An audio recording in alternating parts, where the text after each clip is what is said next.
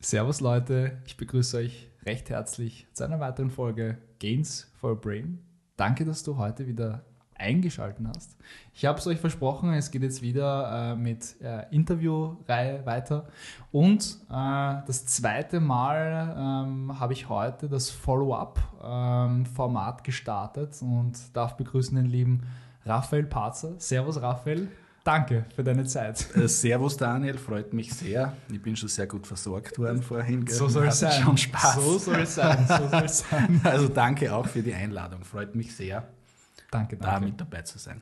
Raphael, ähm, das Follow-up-Format ist ja für jene Gäste, die schon einmal bei mir waren. Es ist ein bisschen Zeit vergangen. Äh, und für jene, die die spannende Episode, die erste Episode sich noch nicht angehört haben, bekommst du die Frage, die jeder meiner Interviewgäste äh, bekommt. Ähm, man stelle sich vor, wir sind am Abend im Sky Garden oder in irgendeiner anderen netten Kulisse und du kommst mit spannenden Personen ins Gespräch und auf einmal kommt die Frage auf, hey Raphael, eine lustige Person bist du, spannendes Mindset, aber was machst du eigentlich den ganzen Tag? Dann sagst du was genau? Oder weißt, Also die, weißt Situ du die? Situation ist ja wirklich tatsächlich vorgekommen und ich sage ich sag immer dann meistens, ja, ich habe Hotels und weil das ist immer am verständlichsten. So, äh, Damit hat man mal gleich alle, oder? Da hören gleich mal alle Genau. zu. Also grundsätzlich ist es so, wir sind Betreiber von zwei kleinen äh, Serviced Apartment Häusern, also so Beherbergung von Gästen, Hotellerie. Also es sind zwei Apartment Hotels, kann man auch sagen, für kurzzeitige Vermietung. Und ich bin da der Geschäftsführer, Und Gesellschafter. Gesellschafter zu 70 Prozent, 30 Prozent äh, einem Partner von mir, der auch gleichzeitig mein Onkel ist. Und ja, ich glaube, das erklärt es recht schön. Ähm, jetzt, Raphael, Mhm. haben wir im äh, ersten Gespräch haben wir sehr, sehr viel auch über Ehrlichkeit Ja. gesprochen, über die Leidenschaft Mhm. ähm, und über saubere Geschäft. Ja, Und äh, ihr müsst euch hineinversetzen, der Raphael und ich, wir, wir treffen uns äh, ziemlich oft und philosophieren dann über gewisse Themen. Und da ist eben auch immer Kernthema sauberes Geschäft, weil wir beide immer auch natürlich auf Instagram angeschrieben werden von super coolen Leuten, die uns das Blaue vom Himmel versprechen. Ja. Wenig Arbeit, viel Geld. genau. Äh, Ja. ähm, Das ist ein ähm, Geschäftsmodell mittlerweile. Ja. Genau so ist es, ja, genau so. Ein lukratives Geschäft, aber nur für die eine Seite. Mhm. Ähm, und sauberes Geschäft. Jetzt, wenn du das, den Begriff hörst und auch gerne mal kurz auf dich wirken lässt, was verbindest du damit? Was ist für dich sauberes Geschäft und wann ist dir das erste Mal klar geworden, hey, sauberes Geschäft ist, äh, dafür stehe ich. Da, Mhm. Das geht durch mein Blut, durch meine Adern. Also eigentlich immer schon se- seit, ich bin grundsätzlich so als von der Natur her, dass ich immer für Ehrlichkeit und Gerechtigkeit gegangen bin. Das Okay. ist einmal grundsätzlich ein Vorteil. Dafür stehst du. Ja, genau. Und beim letzten Interview war es so, dass wir mitten in der Krise waren, also in die Krise geschlittert sind. Damals noch nicht wussten, wie oder was wir über die über, überhaupt überleben. Und der Punkt jetzt gefällt mir sehr gut, weil ich habe immer ehrlich gewirtschaftet. Also Ja. bei uns hat es keinen Cent, sagen wir, nennen wir es am Namen ein Schwarzgeld gegeben oder sonstige irgendwelche Trick, Tricksereien, sondern bei uns ist alles offiziell von der Ortstaxe bis alles auch kontrolliert, alles perfekt gelaufen.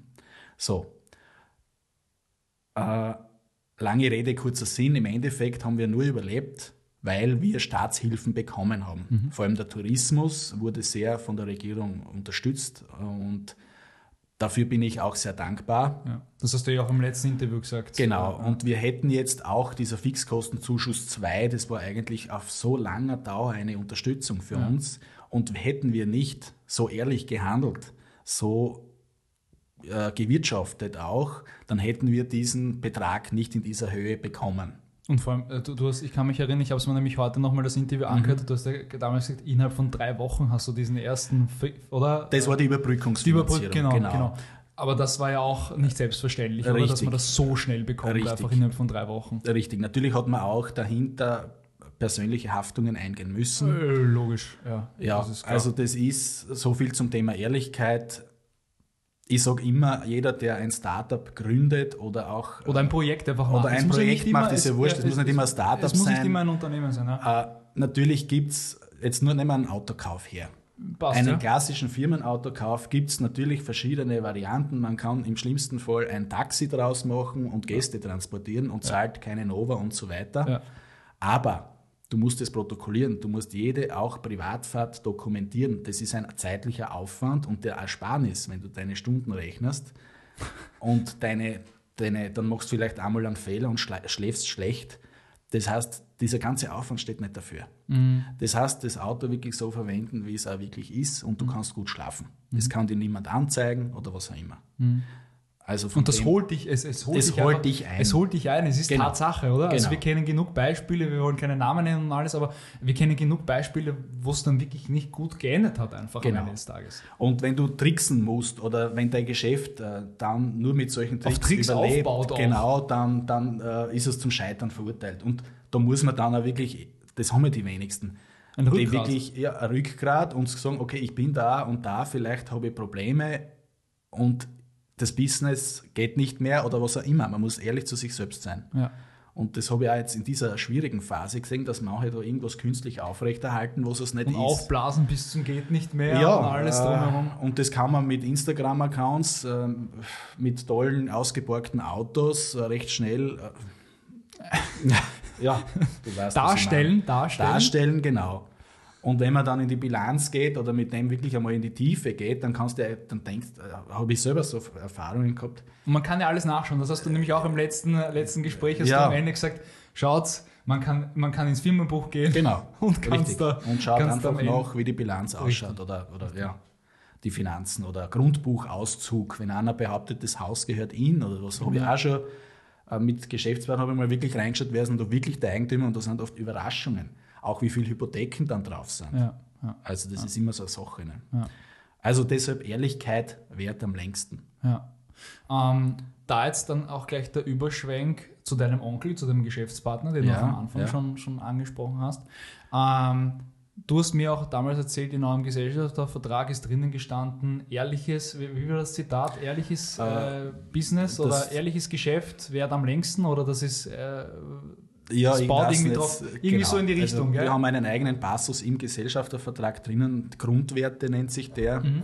wo drinnen steht, dass wir auf Ehrlichkeit, Wahrheit, auf respektvollen Umgang bauen. Sprich, dein Onkel hat dich da auch, hat das auch gesagt, er ist dafür, ihm ist das ganz, ganz wichtig. Genau, also wir haben das, eigentlich die Idee war von mir, also diesen Okay. Passus habe ich eingefügt und äh, wir leben das eigentlich recht gut.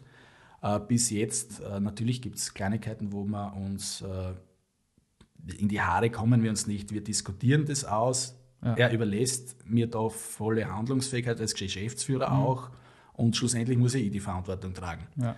Aber an dieser Stelle auch, Raimund, falls du das hörst, äh, ich schätze dich sehr und ich bin dankbar, mit dir ein Geschäft zu haben. Da, da, da, wird mich jetzt gleich ein, einhaken, wenn man jetzt irgendwie ein Projekt startet, ähm, meistens tut man sich da ja auch mit, mit anderen Leuten vielleicht zusammen. Ja, genau. Ähm, und da ist ja auch Tatsache, was du jetzt auch gerade vorher angesprochen hast, man hat Meinungsverschiedenheiten, man vertritt andere Standpunkte Mhm. vielleicht als die andere Person. Ähm, wie war da das von der Gefühlslage für dich? Ähm, das erste Mal äh, auch bei dir eben eine Person aus der Familie, vielleicht jetzt noch sehr tiefgründiger, Mhm. ähm, eine Meinungsverschiedenheit. Ähm, wie, wie war das für dich? Weil das passiert auch oft, das ist bei vielen jungen Gründern oder wenn man einem Projekt nachgeht, Ja. äh, kommt dann irgendwann der Punkt, wo diese erste Meinungsverschiedenheit passiert. Und wie man dann auseinandergeht, da entscheidet dann, ob es dann wirklich zusammen bleibt oder ob man dann getrennte Wege geht oder ob das wirklich funktioniert. Wie war das damals bei dir? Wie hat das funktioniert? Also bei mir ist es so, ich habe, ich glaube, das haben wir, bin mir jetzt nicht sicher, beim letzten Mal angesprochen, wir haben vier Gesellschafter gehabt Ja. und wir haben die zwei wirklich, Entschuldigung, raus, raus äh, bezahlt. Damals war die Firma nichts wert. Äh, es hat nicht funktioniert, es lief nicht. Mhm. Warum? Reflektierend? Äh, reflektierend war es so, dass eine Person zum Beispiel nichts gemacht hat, sich nicht eingebracht hat mehr. Also sobald der, der Gesellschaftsvertrag unterzeichnet war, war der quasi nicht mehr vorhanden. Nicht existent, ja. Nichts exis nicht existent, genau. Und es floss einfach nicht. Mhm. So. Und das ging dann so weit, dass wir alles komplett neu aufgestellt haben und daraus ist ja auch Raphael Kaiser, diese Brand Genau. entstanden. Bin ja sehr dankbar, weil das war, war dann alles eigentlich im Fluss im Nachhinein und zu Meinungsverschiedenheiten, jetzt wenn ich mit meinem Onkel Meinungsverschiedenheiten habe, ist es nur als ein Beispiel jetzt aus der Krise. Wir haben uns entschieden, einen Consultant zu engagieren Okay. für die Immobilienentwicklung Der euch berät und, und der berät und auch natürlich Objekte bringen soll. So, es war dann so, dass wir nach dreimonatiger Zusammenarbeit die Erwartungshaltung einfach nicht erfüllt wurde Okay. und wir das wieder beendet haben. Mein Onkel war ehrlich gesagt vorher schon der. Meinung, das Und- bringt nichts, erspart dir das Geld und investieren was anderes. So, und schlussendlich habe ich ihn dann angerufen und gesagt, du, lieber Raimund, es tut mir leid, du hattest recht. du hattest recht, es ist, war vergeudetes Geld. Und dann sagt er, siehst, abhaken, Lehrgeld und that's it. Man.